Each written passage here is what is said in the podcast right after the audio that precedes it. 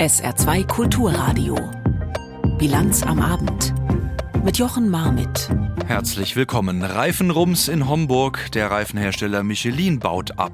Von ruhigen Worten und heftigem Widerspruch. Regierungserklärung zur Haushaltskrise im Bundestag heute. Und mehr Unterstützung für die Ukraine. Die NATO-Außenminister beraten in Brüssel. Es war leider wohl zu erwarten. Nun gibt es Gewissheit, der Reifenhersteller Michelin wird sein Werk in Homburg bis Ende 2025 verkleinern. Mehr als 800 Menschen werden dort wohl ihren Job verlieren. Wie es dazu kommt und was das nun bedeutet, weiß Wolfgang Wirz-Nentwich aus der SR Wirtschaftsredaktion. Wolfgang, die schlechten Nachrichten aus der Autobranche sind für Saarland leider nun gehäuft. Michelin war immer eine recht sichere Bank. Was ist da jetzt konkret verkündet worden? Ja, leider ist das so, dass es tatsächlich richtig gerumst hat in Homburg heute. 843 Beschäftigte aus der Produktion von Lkw-Neureifen und Vorprodukten werden schrittweise bis Ende 2025 ihre Jobs verlieren. Immerhin erhalten bleibt die Runderneuerung auch immer ganz wichtig mit rund 480 Stellen. Sie soll sogar modernisiert werden, wobei Modernisierung manchmal auch bedeutet, es gibt künftig weniger Plätze. Aber insgesamt ist das natürlich ein bitterer und schwerer Schlag in die Magengrube für alle Beteiligten. Ich habe vorhin schon angedeutet, so ganz unerwartet war es nicht, aber dann doch irgendwo. Eben, also man hat natürlich immer die Hoffnung, dass auch wenn Gerüchte dreuen, dass es doch irgendwie etwas besser abgeht, als man befürchtet hat. Aber nun war es leider nicht so. Es gab ja schon verstärkt äh, Berichte, dass also nicht nur in Homburg, sondern auch in anderen deutschen Standorten es zu Umstrukturierungen kommt, wie man das dann äh, in, in Neudeutsch nennt. Ähm, und nun ist leider wirklich der, der schlimmste Fall eingetreten. Karlsruhe und Trier sind da auch noch mit im Boot. Mhm. Ähm, wie begründet denn Michelin, äh, immerhin Weltmarktführer in Sachen Reifenproduktion, nun diesen Schritt? Also ganz klar mit den Kosten, die Energiepreise, die gerade in Deutschland sehr hoch sind, haben auch eine wichtige Rolle gespielt, wird gesagt, und die allgemeine Inflation und dazu auch der Konkurrenzdruck aus Billigländern. Auf den Weltmärkten wird auch viel stärker auf die Preise geschaut. Und der Werksdirektor äh, Bernd Lanius hat uns Folgendes gesagt. Ausschlaggebende Gründe sind im Wesentlichen die Billigimporte aus billigeren Ländern sowie auch, dass wir im Export sehr stark unter Druck stehen aufgrund von den Logistikproblemen und der Strategie Local to Local. Ja, Local to Local heißt noch ergänzend, dass man künftig kürzere Lieferketten wieder haben will und alles beisammen haben will. Das ist in Deutschland vielleicht schwieriger darzustellen als an manchen anderen Standorten, wo die Rohstoffe verfügbarer sind. Produktoptimierung ist mhm. da vielleicht auch noch ein Begriff, der eine Rolle spielt. Es gibt schon Reaktionen der Beschäftigten und auch der Gewerkschaft, also von denen, die jetzt da unmittelbar ja mehr oder weniger auch vor dem Ausstehen. Klar, die sind natürlich unter Schock und haben Zukunftsängste, denn für so gute Industriejobs mit hoher Wertschöpfung, wo man auch als Nicht-Akademiker eine Familie damit ernähren kann, davon gibt's nicht so viele. Die werden in den nächsten Jahren wahrscheinlich auch nicht so leicht zu finden sein. Und deswegen haben uns die Beschäftigten unter anderem das hier ins Mikro gesagt. Wie ein Schlag ins Genick. Es geht wahrscheinlich allen Mitarbeitern so. Jetzt macht man sich natürlich Gedanken, wie es jetzt weitergehen soll in der Zukunft. Schlag ins Gesicht. Ich bin äh, 28 Jahre im Betrieb. Schlag in die Fresse. Ich bin jetzt ein Jahr hier bei Michelin. Ich kam direkt nach meiner Ausbildung hierher und wollte halt mein Leben hier aufbauen. Ja, und die Gewerkschaft hat einen klaren Kontrapunkt gesetzt und diese Entscheidung scharf kritisiert. Heiko Metzger von der IGBCE hat Folgendes gesagt. Das Werk hier ist eines der profitabelsten Werke von Michelin die immer lieferfähig waren mit hochqualifizierten Mitarbeiterinnen und Mitarbeitern. Und wir halten diese Entscheidung für falsch, weil sie dient eigentlich nur der Profitmaximierung. So die ersten äh, Einschätzungen und Stimmen nach eben der Bekanntgabe. Für die Autobranche insgesamt, die ja im großen Umbruch ist, äh, sind doch Reifen eigentlich nicht betroffen. Die werden doch immer gebraucht. Woran liegt es dann? Ja, also noch dominieren ja in der Lkw-Branche ohnehin die Diesel, aber auch E-Autos haben natürlich vier Reifen und die sind in aller Regel natürlich auch noch aus Gummi. Aber die Privatkunden sind auch preissensibler geworden und die Autohersteller stehen ebenfalls schwer unter Druck, also die die Reifen dann ankaufen von den Herstellern. Und da spielt die härtere Konkurrenz schon eine wichtige Rolle. Man darf hier nicht vergessen, dass ehemalige dritte Weltländer enorm aufgeholt haben, noch in der Fertigungstechnik und vielerlei Produkte absolut auf der Höhe der Zeit produzieren können. Die bauen eben nicht nur konkurrenzfähige Reifen, sondern mittlerweile ganze Autoflotten. Das werden wir in den nächsten Jahren noch merken. Und das hat vielleicht dann auch fürs Autoland Saarland äh, Auswirkungen, wobei die Zuschreibung Autoland Saarland so langsam nicht mehr zutrifft. Also ganz so weit sind wir noch nicht, aber natürlich sind da wirklich dunkle Wolken am Horizont. Und ausgerechnet jetzt wird auch der gesamte Transformationsprozess noch in Frage gestellt durch das Urteil des Bundesverfassungsgerichts und die Unklarheit auch in der Bundesregierung. Und während andere äh, Länder, die über die Schuldenbremse bei uns nur müde grinsen, äh, ihre Unternehmen massiv fördern und im Moment gewaltig äh, die Märkte verschieben, wenn wir da nicht mithalten, dann wird es wirklich für das Saarland und für ganz Deutschland eine ganz schwierige Phase werden. Und und deswegen sehe ich für die nächsten Jahre, wenn nicht wirklich Entscheidendes passiert und wir uns da alle gemeinsam von den Herstellern bis zu den Gerichten am Riemen reißen, ziemlich viele dunkelgraue Wolken aufziehen. Ist Aktuell, leider so. Aktuelle Informationen und Einschätzungen von Wolfgang Würz-Nentwich aus der SR Wirtschaftsredaktion, nachdem bekannt geworden ist heute, das Michelin-Werk in Homburg wird massiv verkleinert. Sie hören die Bilanz am Abend hier auf SA2 Kulturradio. Wir gehen nach Berlin. Dort trat heute Bundeskanzler Olaf Scholz ans Rednerpult, erklärte sich und seine Regierung in Sachen Haushaltskrise etwa eine halbstündige Regierungserklärung. Mit wenig Neues, muss man ganz ehrlich sagen. Nur so viel die Energiepreisbremsen laufen wie von Lindner angekündigt tatsächlich zum Jahreswechsel aus. Insgesamt heute eine Veranstaltung mit viel Futter für eine angriffsfreudige Opposition. Sarah Beham. Haushaltskrise, Schuldenbremse, Milliardenloch. Vom Kanzler wurde Klartext erwartet. Ganz klar ist, die Bürgerinnen und Bürger können darauf vertrauen, dass der Staat seine Zusagen ihnen gegenüber einhält. Wir lassen niemanden allein mit den Herausforderungen, mit denen wir es aktuell so geballt zu tun haben. You'll never walk alone. Die Opposition bebt, Scholz beruhigt. Trotz des Milliardenlochs sichert der SPD-Politiker Investitionen zu in klimafreundliche Technologien und die Modernisierung des Landes. Nur wie das finanziert werden soll, vor allem im nächsten Jahr, unklar. Wir haben in den vergangenen Tagen intensiv über die Folgen des Urteils beraten. Diese Beratungen sind, wie sollte es anders sein, noch nicht abgeschlossen. Sorgfalt geht dabei vor Schnelligkeit. Schneller als ursprünglich geplant sollen jedoch die Energiepreisbremsen zum Jahresende auslaufen. Der Grund, deutschlandweit gebe es Strom- und Gastarife, die unter dem Niveau der Preisbremsen liegen. Die einzige Einsparung, die Scholz benennt. CDU-CSU-Fraktionschef Friedrich Merz attackiert den Kanzler scharf und wirft ihm vor, für den verfassungswidrigen Haushalt verantwortlich zu sein. Dazu hätten wir erwartet, dass es wenigstens mal ein Wort des Bedauerns von ihm gegeben hätte, wenn nicht auch ein Wort der Entschuldigung hier angebracht gewesen wäre. Den Job des Kanzlers spricht Merz ihm ab. Sie können es nicht. Die Schuhe, Herr Bundeskanzler, die Schuhe, in denen Sie stehen, die Schuhe, in denen Sie stehen als Bundeskanzler der Bundesrepublik Deutschland, die sind Ihnen mindestens zwei Schuhnummern zu groß. Einen Schritt weiter geht AfD-Chefin Weidel und fordert Scholz zum Rücktritt auf.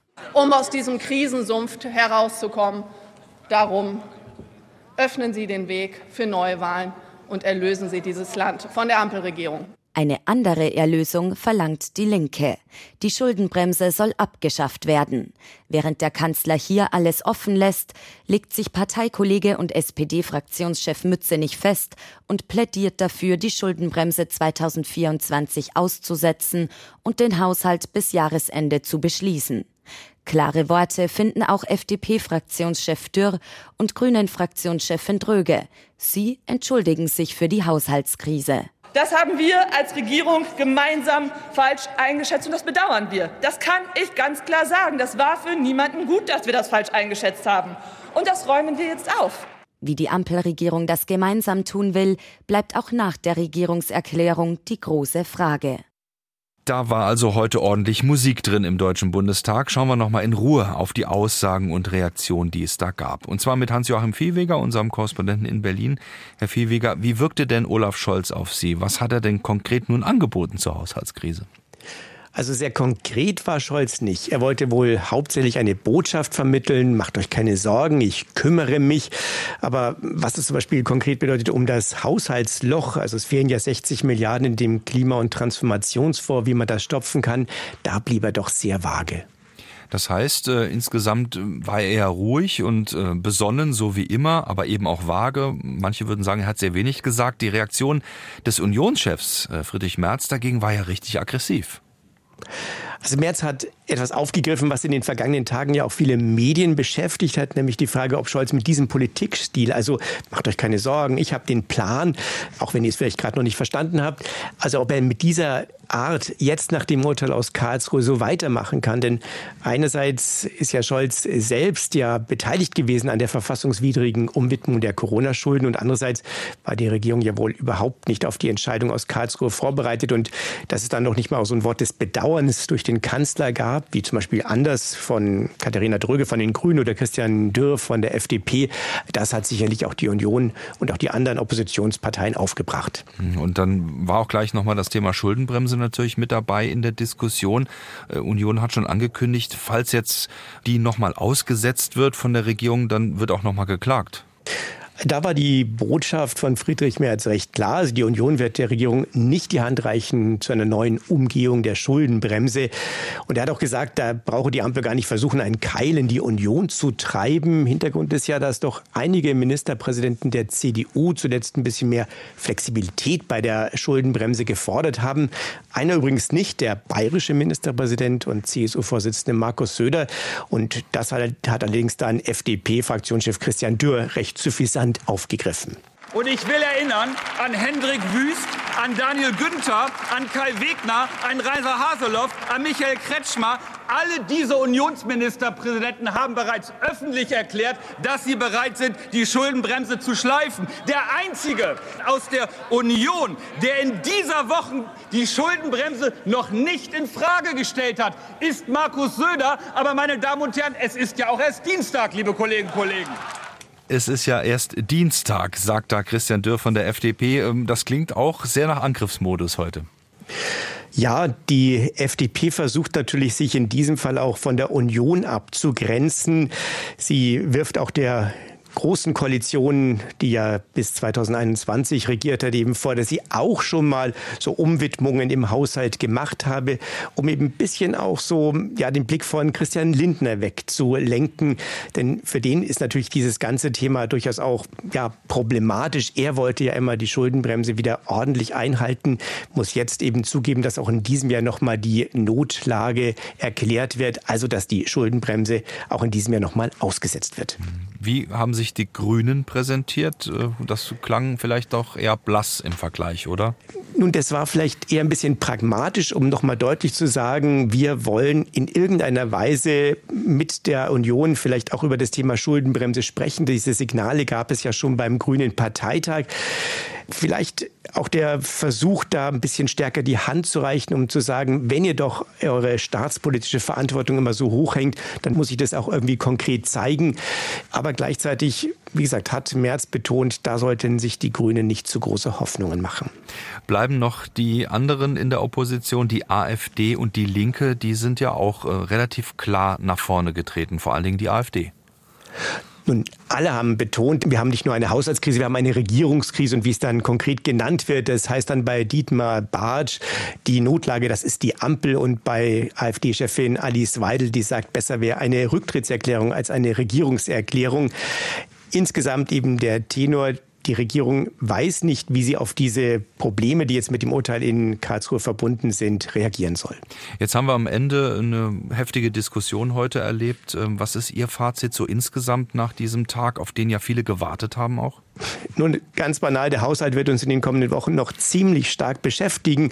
Und zwar nicht nur uns Journalisten, sondern eben auch viele in der Wirtschaft beispielsweise, die nicht so richtig wissen, wie es jetzt mit den Projekten, die ja zum Beispiel zur Förderung von E-Mobilität vorgesehen oder zum klimaneutralen Umbau der Wirtschaft. Das wird ja jetzt sicherlich nicht alles gestrichen, überhaupt keine Frage.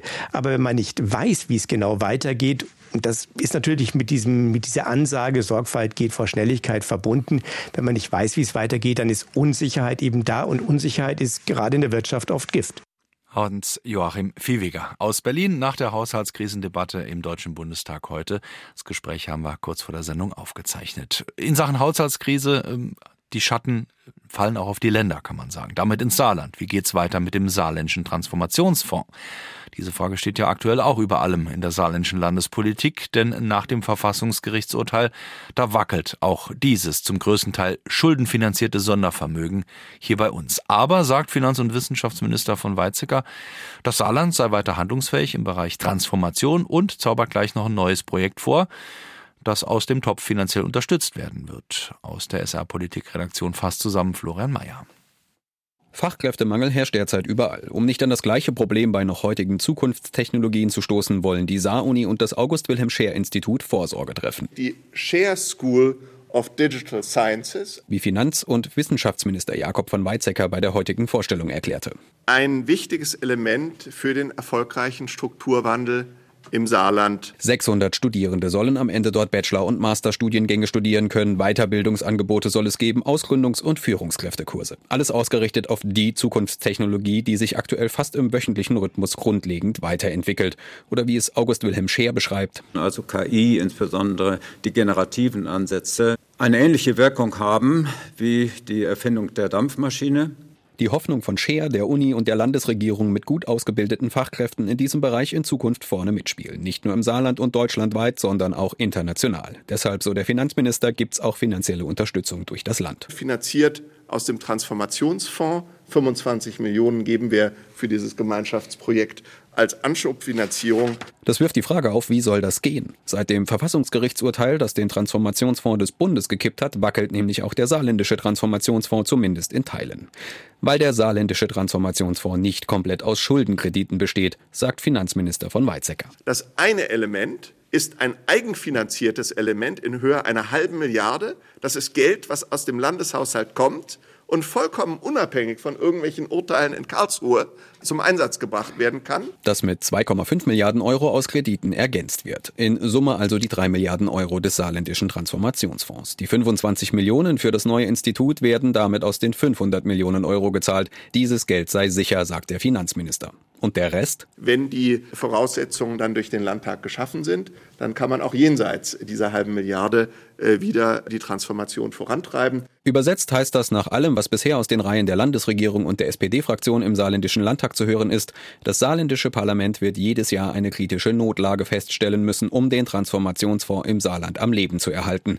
Und das wohl auch tun. Ob das über Jahre gelingen wird, das kann aktuell niemand mit Gewissheit sagen. Fest steht aber, wir werden über eine Reihe von Jahren diese Transformationsunterstützung weiterhin benötigen. Und das schließt auch die Hilfen aus dem Bund für den Umbau hin zu grünem Stahl und der Ansiedlung der Halbleiterindustrie hierzulande ein, die aktuell zwar zugesagt, aber noch nicht sicher beschieden sind. Signale aus Berlin gibt es, etwa heute in der Regierungserklärung des Kanzlers. Natürlich haben auch die Regierungschefinnen und Regierungschefs der Länder das allergrößte Interesse daran, dass Zukunftsinvestitionen bei ihnen vor Ort auch zustande kommen. Investitionen etwa in Chipindustrie, in klimafreundlichen Stahl- oder Batteriefabriken. Ein Satz, der in der saarländischen Landesregierung nur zu gerne positiv zur Kenntnis genommen wird und als feste Zusage an die Bundeshilfen verstanden wird, wie Regierungssprecher Julian Lange erklärte. Und ehrlicherweise, wir können uns auch gar nicht vorstellen, dass es anders käme. Mehr bleibt aktuell aber auch nicht und in Anbetracht des Fortbestands der saarländischen Wirtschaft wird es sich wohl auch niemand anders vorstellen wollen. Und dann wird wieder einmal die Notlage erklärt. Vielleicht äh, klingt das ja bis nach Berlin durch. Im Saarland kennt man sich damit aus. Aktuelle Informationen von Florian Mayer waren das. Hier in der Bilanz am Abend auf SA2 Kulturradio. Wir wollen gleich nach Gaza schauen, wie dort die aktuelle Lage ist in Sachen Geiselaustausch und ob eventuell auch die Waffenruhe nicht doch verlängert wird. Das Ganze nach weiteren Meldungen des Tages und die hat Stefan Deppen. Die saarländische Stahlindustrie fordert eine schnelle Zusage des Bundes für den klimafreundlichen Umbau der Stahlproduktion.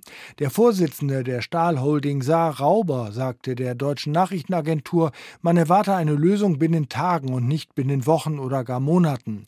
Rauber hofft nach eigenen Angaben übermorgen bei einem Gespräch im Bundeswirtschaftsministerium Klarheit zu bekommen. Ende des vergangenen Jahres hatte die Stahlindustrie einen 3,5 Milliarden Euro schweren Plan vorgelegt, um auf eine Stahlproduktion um mit Wasserstoff umzusteigen. Voraussetzung ist eine Förderung in Höhe von rund 60 Prozent der Investitionskosten. Nach dem Haushaltsurteil des Bundesverfassungsgerichtes gibt es in der Branche allerdings Unsicherheit über die Förderzusagen. In der historischen Wüstenstadt Timbuktu im Norden Malis sind mehr als 136.000 Menschen von der Außenwelt abgeschnitten. Nach Angaben der Hilfsorganisation Save the Children sind darunter knapp 74.000 Kinder. Demnach verhindern bewaffnete Gruppen, dass Nahrungsmittel und Medikamente in die Stadt gelangen. Schon seit Monaten hätten Kinder in Timbuktu keinen Zugang mehr zu medizinischer Versorgung. Im Norden Malis versuchen mehrere islamistische Terrormilizen, die Kontrolle über die Region zu erlangen. Die Belagerung der Wüstenstadt begann im August. Seitdem gab es mehrere Angriffe auf Zivilisten. Die deutsche U17-Nationalmannschaft trifft im Endspiel der Fußball-Weltmeisterschaft am Samstag auf Frankreich. Die Franzosen setzten sich im Halbfinale mit 2 zu 1 gegen Mali durch. Zuvor hatte Deutschland sein Halbfinale gegen Argentinien mit 4 zu 2 im Elfmeterschießen gewonnen. Die Feuerpause soll bis morgen einschließlich halten. Und dann? Aktuell wächst in Israel die Hoffnung, dass dann vielleicht bis dahin weitere Geiseln freikommen und auch darüber hinaus. Wie viele Menschen noch in der Gewalt der militant-islamistischen Hamas sind, ist auch nicht ganz klar. Zuletzt waren elf am Montagabend freigelassen worden. Seither allerdings ist es fraglich, wie viele denn nun heute freikommen werden. Es wird sehr kurzfristig jeweils verhandelt. Laura Hutkamp mit aktuellen Informationen aus Tel Aviv. Nach der Verlängerung der Feuerpause strebt Vermittler Katar nach eigenen Angaben an, eine langfristige Waffenruhe im Gazastreifen zu erreichen. Unser wichtigstes Ziel, unsere Hoffnung ist das Erreichen einer tragfähigen Waffenruhe in Gaza, die zu weiteren Verhandlungen und letztendlich zu einem Ende dieses Krieges führt. So Mached bin Mohammed al-Ansari, Sprecher des katarischen Außenministeriums auf einer Pressekonferenz Konferenz in Doha. In der katarischen Hauptstadt trafen heute Geheimdienstchefs der USA und Israels ein, um über die nächste Phase der Verhandlungen zum Krieg in Gaza zu beraten. Am heutigen Nachmittag haben sich das israelische Militär und die Hamas gegenseitig vorgeworfen, die Feuerpause gebrochen zu haben. Laut dem Nachrichtensender Al Jazeera sind bei Explosionen im Norden des Gazastreifens zwei israelische Soldaten verletzt worden. Beide Seiten betonten, trotz des Zwischenfalls aber ihren Willen, an der vereinbarten Feuerpause festzuhalten. Laut Angaben des Vermittlers Katar sollen heute und morgen weitere 20 im Gazastreifen festgehaltene israelische Geiseln freikommen. Die Familien der zehn Entführten, die heute freigelassen werden sollen, wurden laut israelischen Medien bereits benachrichtigt. Nach eigenen Angaben erwägt die Terrororganisation Hamas dabei auch die Freilassung männlicher Entführter, vermutlich Väter und Ehemänner der in den vergangenen Tagen freigekommenen Kinder und Frauen. Hamas-Vertreter Khalil al-Hayya sagte am Montagabend dem arabischen Sender Al Jazeera, wir streben eine neue Vereinbarung für eine Ausweitung der Feuerpause an, bei der sie nicht nur Frauen und Kinder im Austausch mit palästinensischen Häftlingen in israelischen Gefängnissen freilassen. Während der Feuerpause erreichten nach UN-Angaben weitere Lkw mit Hilfsgütern den Gazastreifen. 1,7 Millionen Menschen sind dort, ebenfalls laut Angaben der UN, auf der Flucht. Menschenrechtsorganisationen beschreiben die humanitäre Lage in Gaza als katastrophal. Die deutsche Außenministerin Annalena Baerbock war heute bei der Regierungserklärung kurz im Bundestag in Berlin und dann war sie weg. Sie musste nach Brüssel. Zwei Tage besprechen dort die NATO-Außenministerinnen und Außenminister den weiteren Weg in Sachen Ukraine vor allen Dingen. Die wartet auf weitere Hilfen im Kampf gegen Russland. Es gibt wachsende Schwierigkeiten an der Front im Osten. Präsident Zelensky beklagt, dass seit dem Hamas-Angriff noch weniger Munition ankomme. Was nun dieser erste Tag der NATO-Außenminister gebracht hat, aus Brüssel Sabrina Fritz. Der amerikanische Außenminister Blinken bezeichnete die NATO bereits als sein zweites Zuhause. NATO, like das sagt schon einiges über die Weltlage aus, wenn sich das Hauptquartier eines Militärbündnisses so vertraut anfühlt. Der Amerikaner war in den letzten Wochen vor allem im Nahen Osten unterwegs und hat zwischen der arabischen Welt und Israel vermittelt. Ein Konflikt, bei dem die NATO keine oder nur eine sehr kleine Rolle spielt. Hier in Brüssel steht der Krieg gegen die Ukraine im Mittelpunkt. Die Amerikaner bleiben bei ihrer Unterstützung, versicherte Blinken. We will be strongly reaffirming our support uh, for Ukraine as it continues to face Russia's war of aggression. Aber wie lange und wie viel, das hängt vor allem vom Ausgang der Wahlen in den USA im nächsten Jahr ab. Gewinnen die Republikaner um Trump, wird es wahrscheinlich weniger Hilfe geben. Jetzt übernehmen die Amerikaner rund die Hälfte der Militärhilfe für die Ukraine. Auch die deutsche Außenministerin Annalena Baerbock wurde von ausländischen Medien gefragt, ob Deutschland angesichts seiner Haushaltsprobleme die Unterstützung jetzt zurückfährt. Uh, uh, auf keinen Fall, versicherte Baerbock. Wir halten unsere Verpflichtungen ein und haben sie sogar auf 8 Milliarden Euro erhöht. Der Frieden in der Ukraine sei auch die Garantie für Frieden in Europa, so die deutsche Außenministerin. Also Doch von einem Frieden in der Ukraine ist das Land weit entfernt. Der Winter steht vor der Tür, die Offensive kommt nicht voran, die versprochene Munition aus Europa kommt nicht, die Infrastruktur ist stark gefährdet. Good afternoon. Welcome to all of you. Doch das führt nicht dazu, dass in dem großen Sitzungssaal der NATO alle an einem Strang ziehen. Die beiden Unruhestifter Orban und Erdogan bringen die Planung durcheinander. Der ungarische Präsident Orban hat erst vor wenigen Tagen die EU mit einem Brief aufgeschreckt. Darin fragte, ob ein militärischer Sieg der Ukraine noch realistisch sei. Einen Beitritt des Landes in die EU lehnt er kategorisch ab und die Türkei hat immer noch nicht endgültig dem Beitritt Schwedens zur NATO zugestimmt. Eine Tatsache, die den NATO-Generalsekretär Stoltenberg hörbar verärgert. And I expect the Parliament to finalize uh, their discussions and conclude as soon as possible. Ich erwarte, dass das Parlament seine Diskussion beendet und so schnell wie möglich zustimmt. Eigentlich hätte Schwedens Beitritt jetzt schon gefeiert werden sollen, aber das wird jetzt auf das nächste Jahr verschoben. Dann feiert die NATO auch ihren 75. Geburtstag und einen neuen Chef, denn Stoltenberg hört auf. Der amerikanische Außenminister hat ihn heute in Brüssel noch einmal sehr gelobt. None of that, none of that would have happened without the leadership of Jens Stoltenberg. Nichts, was wir erreicht haben, hätten wir ohne deine Führung geschafft. Es klang schon ein bisschen nach einer Abschiedsrede.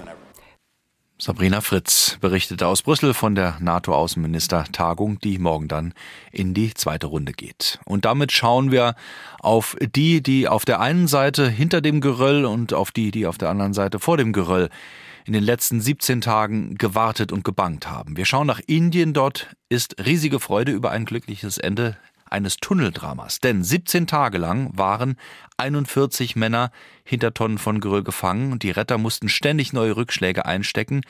Zweieinhalb Wochen nach dem Teileinsturz des Tunnels sind nun alle eingeschlossenen Arbeiter aus ihrem Gefängnis im Berg befreit worden. Charlotte Horn.